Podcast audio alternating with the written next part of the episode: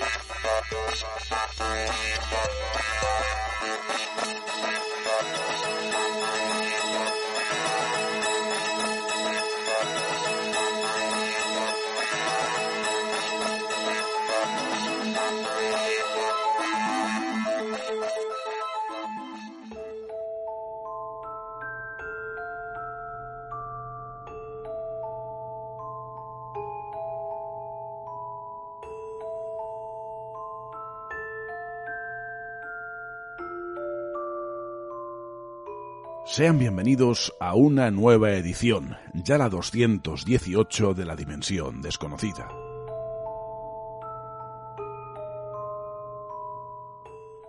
Les saluda como siempre Borja Rigo en nombre de todo el equipo que hace posible este programa.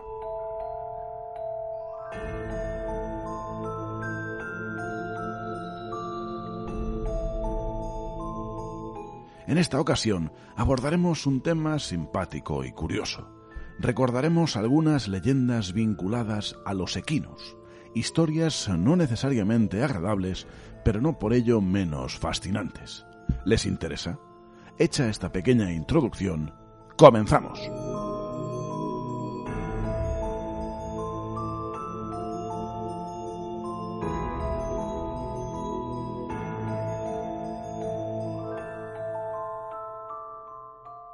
En ivox.com La Dimensión Desconocida.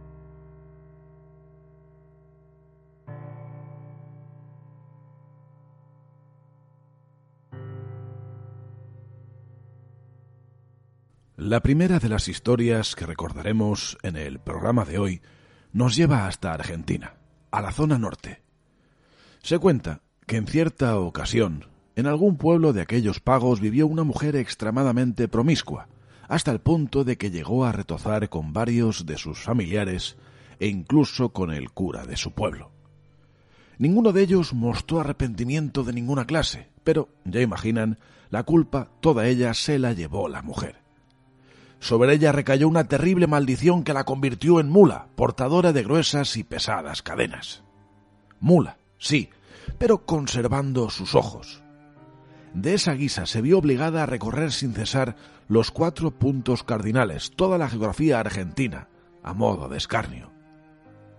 Como si de una suerte de santa compañía gallega o gente de muerte asturiana, quien se topa con aquel ser, la mulánima, la llaman, corre el riesgo de quedar hechizado por el embrujo de sus ojos de mujer y de verse obligado a seguir sus pasos allá donde vaya, hasta el final de sus días.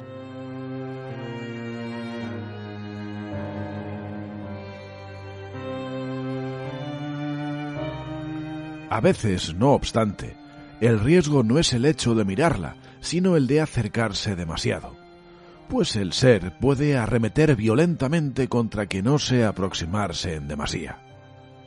Tradicionalmente se dice que la mulánima se muestra con más frecuencia, como en tantas otras historias y leyendas, durante las noches frías y tempestuosas, y que durante su errático viaje profiere espantosos bufidos y bramidos. Además, se dice que cuando llega a la puerta de alguna iglesia, se detiene brevemente y después continúa su marcha.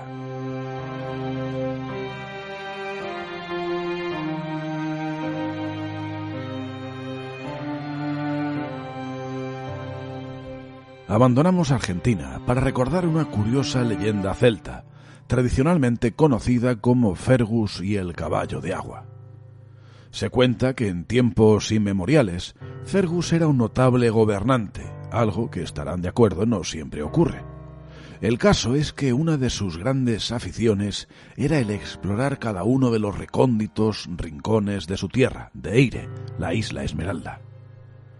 En una de sus múltiples correrías llegó hasta el río Ruri, donde tuvo la desgracia de toparse con un escalofriante ser, algo realmente extraño, con cuerpo de caballo, saliendo de las aguas.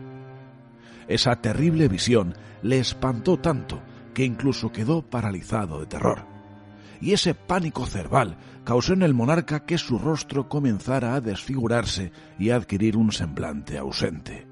¿Acaso el reflejo de que su mente se había trastornado?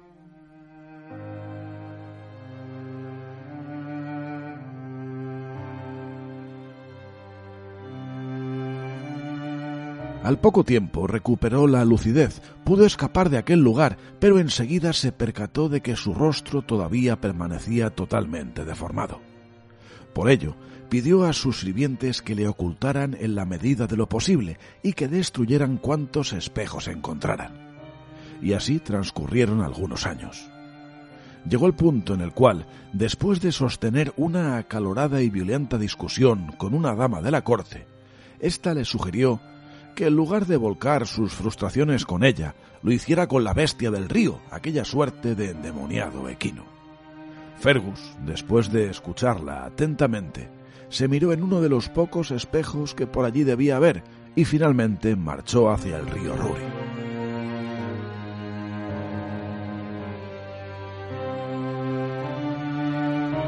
Ya les adelantamos que la historia no termina en absoluto bien. Acampado en el río, el rey aguardó una noche y un día hasta que el monstruo equino apareció. Al rato, quienes le acompañaban perdieron de vista al monarca y por si fuera poco, las aguas comenzaron a teñirse de rojo sangre. Parecía que Fergus había sucumbido, pero sorprendentemente salió del río con su espada en una mano y la cabeza del ser en la otra. De esa guisa regresó a su ciudad y cuando se disponía a narrar su lucha, ya con el rostro recuperado de la deformidad, cayó fulminado al suelo, muerto, frente a sus gentes.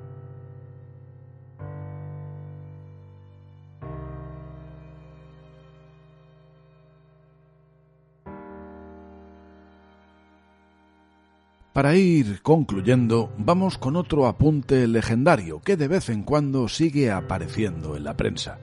Leemos textualmente de la edición digital de La Voz de Galicia del 13 de enero de 2007. Dice así.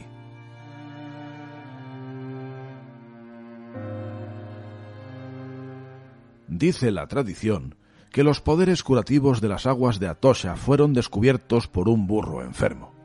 El animal había sido abandonado en la isla, donde estaba condenado a morir. Pero, milagrosamente, se curó tras beber en los manantiales de la isla. Aunque la del burro es la leyenda más extendida, hay otras que hablan de los tiempos en los que se descubrió el poder curativo de las aguas. Hay quien asegura que los primeros grovenses pensaban que bajo las burbujeantes aguas había un tesoro escondido, Leyendas a un lado, el uso terapéutico de las aguas de Atosha era ya una realidad en el siglo XIX.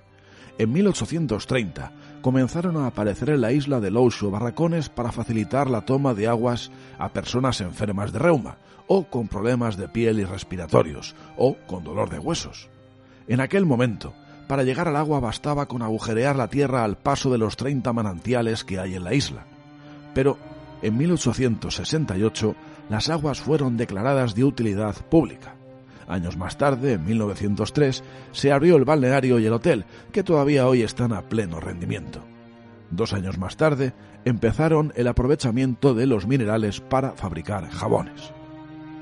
Y todo ello, toda esa gran historia, recordemos, supuestamente gracias a un simpático burro.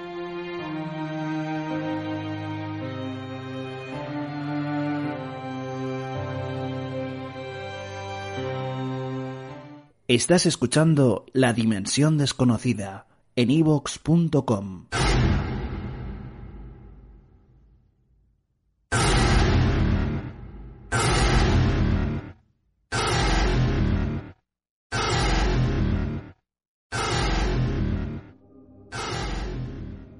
Hasta aquí la presente edición del programa de hoy. Deseamos, como siempre, que hayan disfrutado de unos agradables minutos de radio y misterio, recordando fantásticas historias vinculadas a los equinos. Quedan emplazados para dentro de muy pocos días. Ahora nos marchamos con el tema Storms in Africa de Enya. Mientras tanto, no olviden cogernos de la mano para cruzar la última frontera hacia la dimensión desconocida.